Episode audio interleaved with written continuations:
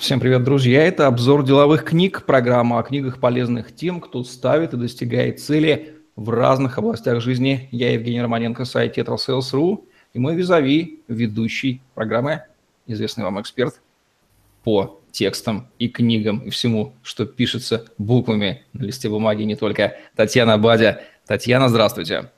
Здравствуйте, Евгений. Здравствуйте, друзья. Напомню, что Татьяна Бади – эксперт по эффективной работе с информацией, бизнес-тренер и профессиональный преподаватель с 11-летним стажем, автор более 20 книг, методических пособий и мини-книг, свыше 170 публикаций в СМИ, система скорочтения «Плюс», признанная на государственном уровне в России, обучающих курсов и цикла передач на телевидение, хозяйка студии продающего контента, редактор более 90 книг известных авторов – Николая Мрачковского, Андрея Парабеллума, Павла Кочкина, Евгения Колотилова, Александра Свияш, Александра Савкина из других. Реактирует, редактирует книги с той скоростью, с которой обычные люди их читают. Но и читает книг она, как вы понимаете, в силу профессии, гораздо больше, чем среднестатистический человек. Татьяна, сколько книг вы прочитываете в год? Перестала считать, когда дошла до тысячи книг, э, я их изначально записывала в блокнотик, все конспектировала, потом блокнотика стало не хватать, и я просто перестала считать, вот честно.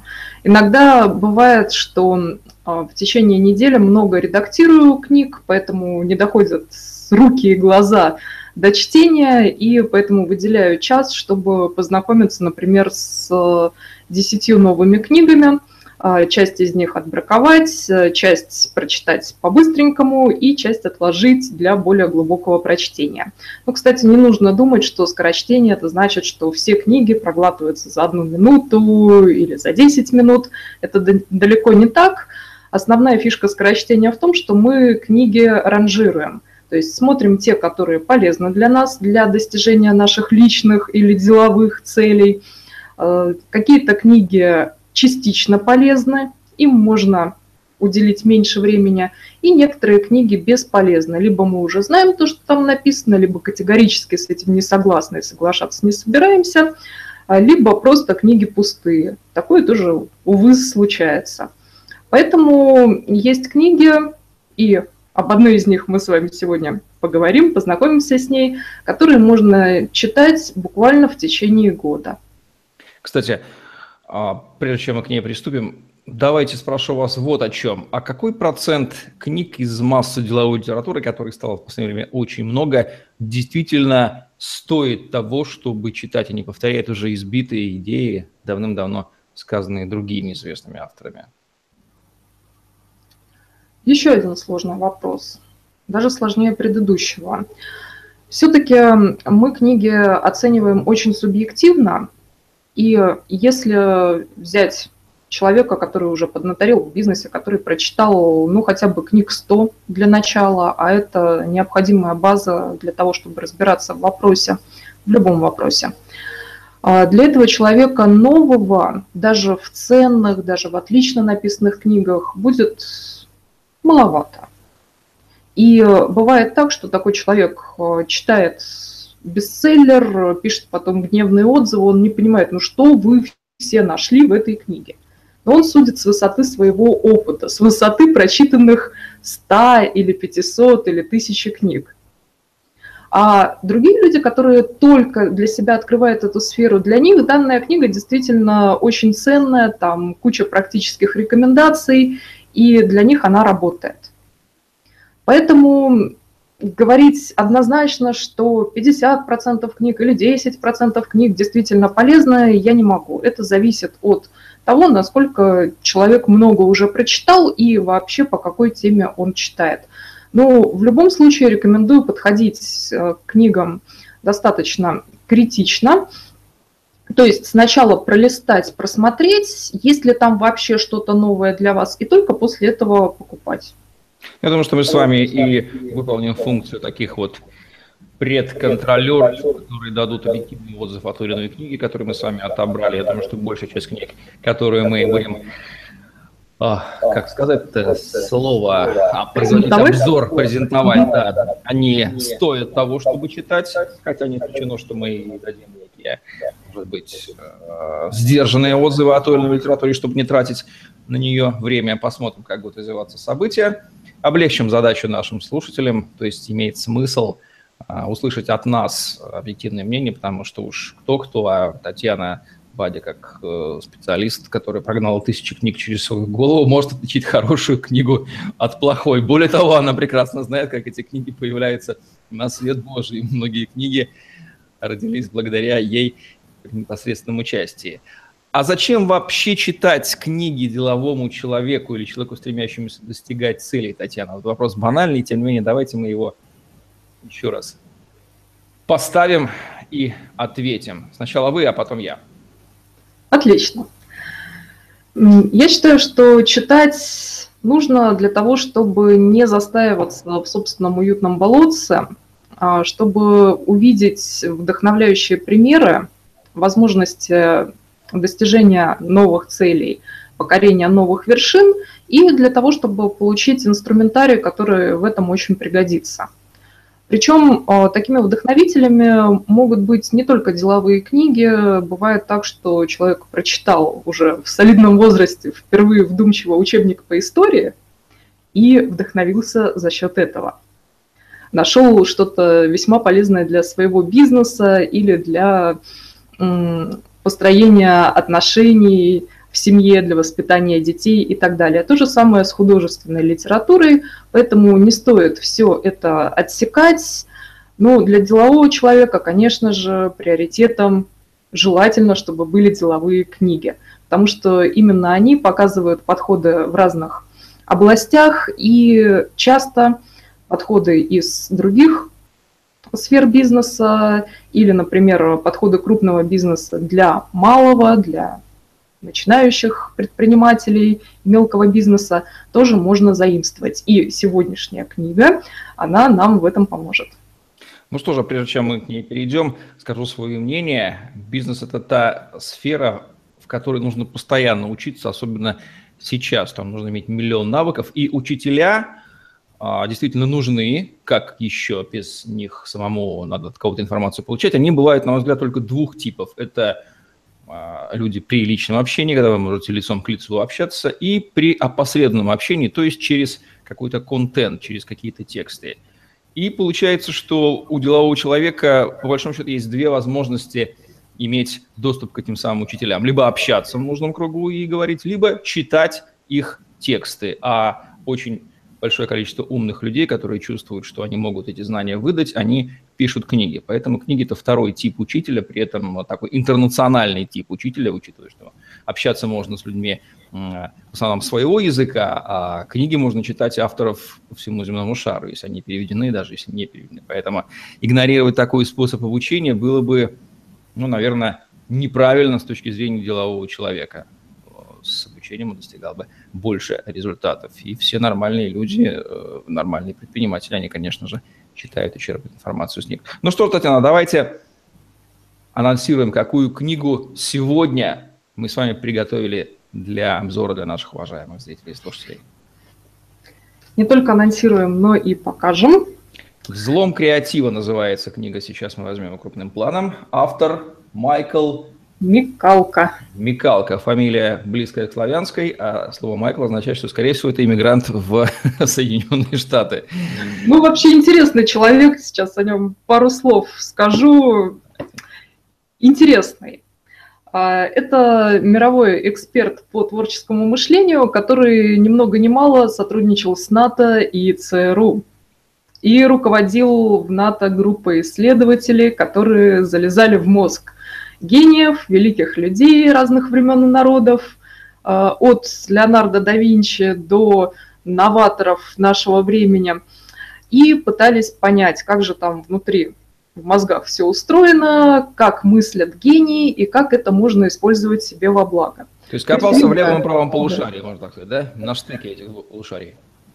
А, эта книга, она в целом все-таки о работе правополушарников, о том, как даже если вы совсем рациональный, расчетливый, логичный, а, планирующий, следующий план у левого полушария, как все равно разблокировать творческий потенциал правого полушария, подкачать в том числе и образное мышление, и интуицию, и использовать это для реализации собственных целей. Причем абсолютно любых, от решения бытовых вопросов, самых элементарных, до развития корпораций.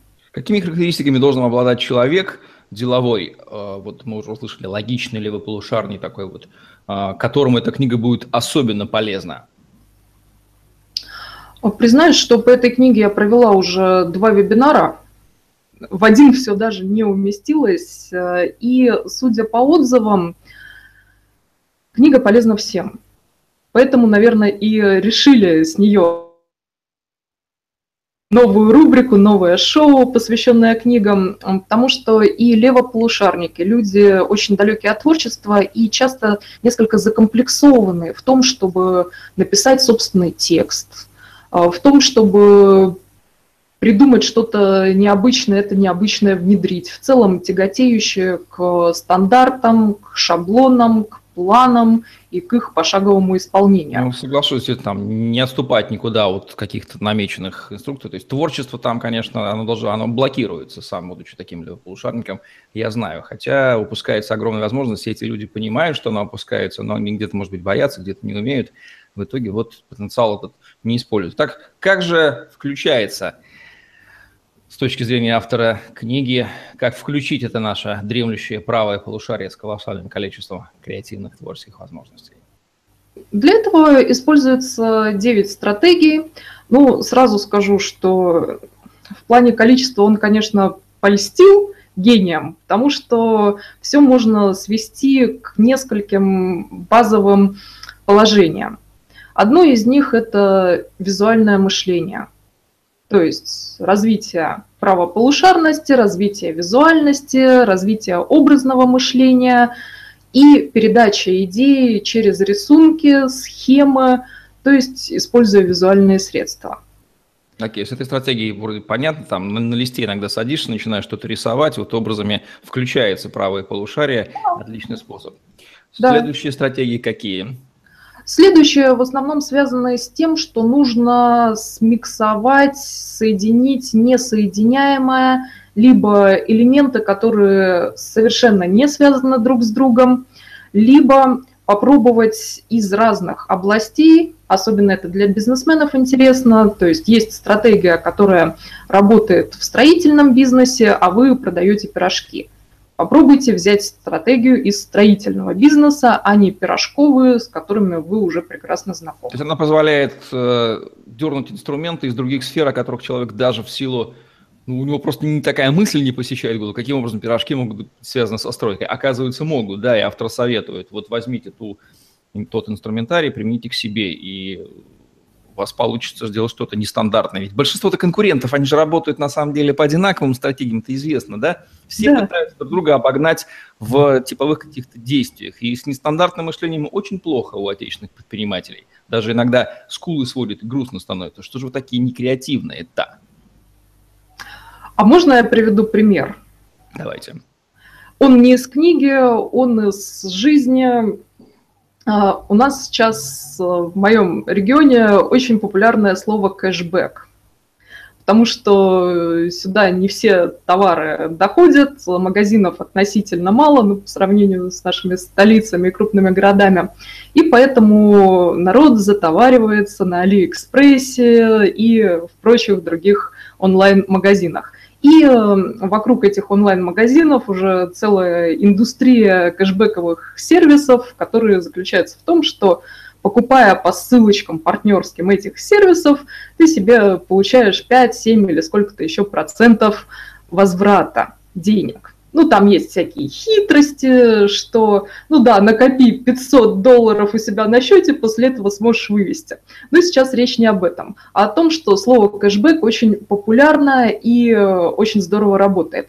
И его стала использовать э, местная компания, э, зовется она «Шустрый кок». Они ну, у них есть лоточки, что-то типа шаурмы, кофе, бутербродов, ну, то есть по-простому а, продают в разных местах города, и они сейчас а, открыли службу доставки. я так поняла, это их новое начинание, и вместо того, чтобы говорить, что постоянным клиентам скидка 5%, они гигантскими буквами на рекламе написали кэшбэк 5%. Это сразу их отстраивает от конкурентов в собственной э, области, и на это слово кэшбэк люди очень интересно реагируют, то есть ну, модное слово, можно сказать, мем, и оно здорово привлекает. Они попали просто, да, в термин, который крутится и понятен, и мгновенно вырождает нужную ассоциацию. Вот такой вот креатив на уровне слов. Вообще слова, конечно, очень много значит для бизнеса.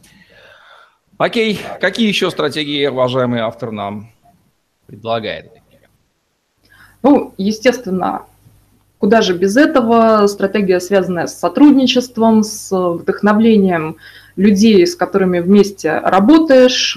И у нас очень интересно получилось в прямом эфире на вебинаре, когда участники стали высказывать идею еще до того, как я дошла до этой стратегии, идею о том, что им нужна группа поддержки. И тут наш замечательный Микалка проявил смекалку и говорит, а это стратегия гениев.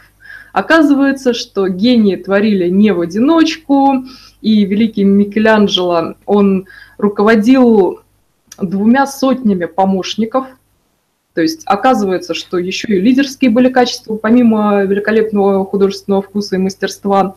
Оказывается, что Эйнштейн свободно обменивался мнениями с другими физиками, и поскольку они не критиковали друг друга, то Э, рождались новые идеи, компоновались различные элементы, и это послужило толчком к его открытию. И таких примеров много. Я думаю, что каждый из нас может вспомнить и в собственной практике. И получается, что да, это действительно очень важная стратегия, хотя ее автор преподносит уже в конце книги, наверное, как вишенку на торте. То есть для креатива нужен коллектив, коллективный разум, получается так желателен. Ну что же, совершенно разумная вещь. Мы знаем, что действительно при мозговом штурме часто рождаются те идеи, которые в одном в воспаленном даже пульсирующем воображении родиться не могут, потому что он в любом случае у него есть ограниченный фильтр восприятия. Отлично. Следующая стратегия. Следующее вы предвосхитили, вспомнив о мозговом штурме. Напомнили мне, что одна из э, стратегий заключается в том, чтобы смотреть на вещи наоборот.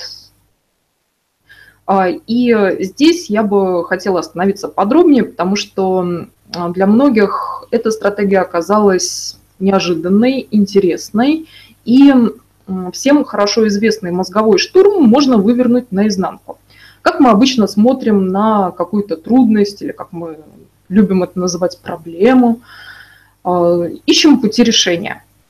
То есть упали продажи, как нам это исправить? А Майкл Микалко предлагает посмотреть наоборот.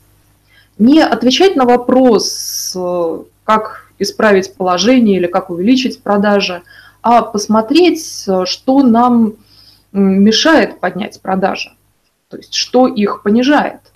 И таким образом организовывается мозговой штурм, либо можно единолично этим заняться, либо, конечно же, лучше в компании своих единомышленников, сотрудников или партнеров. То есть мы не педаль газа ищем, да, или волшебную таблетку, а ищем те тормоза и путы, которые мы уже перестали замечать, но они прекрасно стреноживают ноги нашего резвилого, э, ретивого коня, и мы пытаемся бежать, когда у нас ноги скованы веревками. Так. Да, абсолютно верно.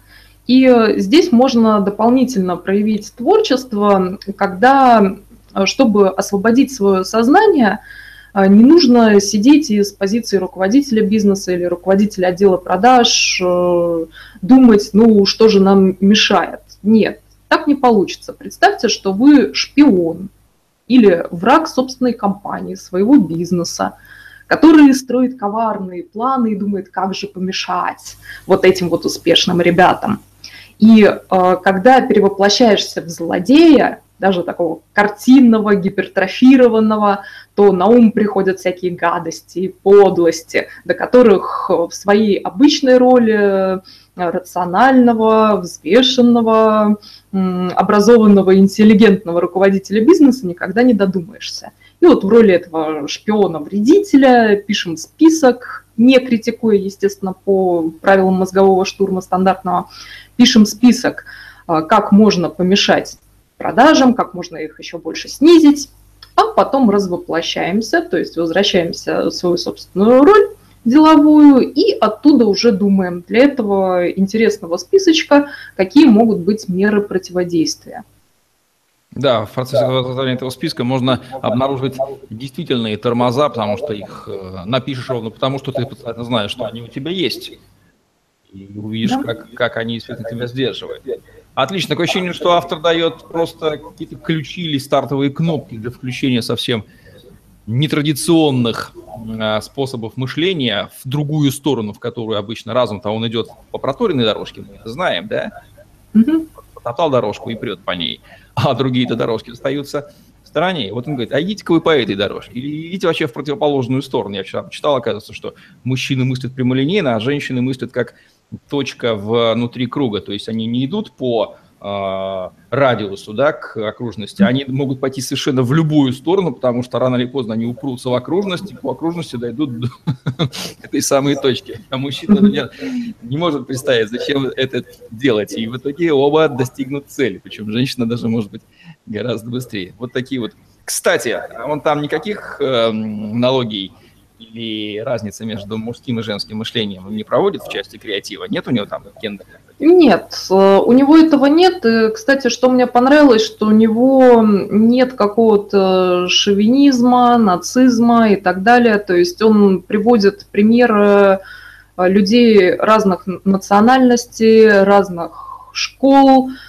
Он не делит э, гениев на американцев и не американцев, хотя нетрудно догадаться, что история про Эдисона, его лампочку, которая растиражирована в том числе и в наших деловых книгах, приходилось несколько раз редактировать фрагменты, посвященные э, изобретению Эдисона. Естественно, у американского автора это встречается несколько чаще, чем примеры, например, из э, творчества Пикассо или Чайковского. Но тем не менее – Говорит ли он о каких-нибудь особенных условиях, в которых креатив э, просто вот брыжет, который нужно создать для обеспечения, или его можно включать действительно в обстановке любой, даже стрессовой, например? В любой а, он об этом не особенно распространяется. Его основная идея ее уже изложила. Сочетайте несочетаемое, не бойтесь экспериментировать, думайте в разных направлениях, даже шиворот на выворот. Э, в этом нет ничего страшного, напротив, это дает прекрасные возможности для создания чего-то нового, чего раньше не было, не существовало. А, и э, отмечу, что количество техник в его книге не поддается исчислению.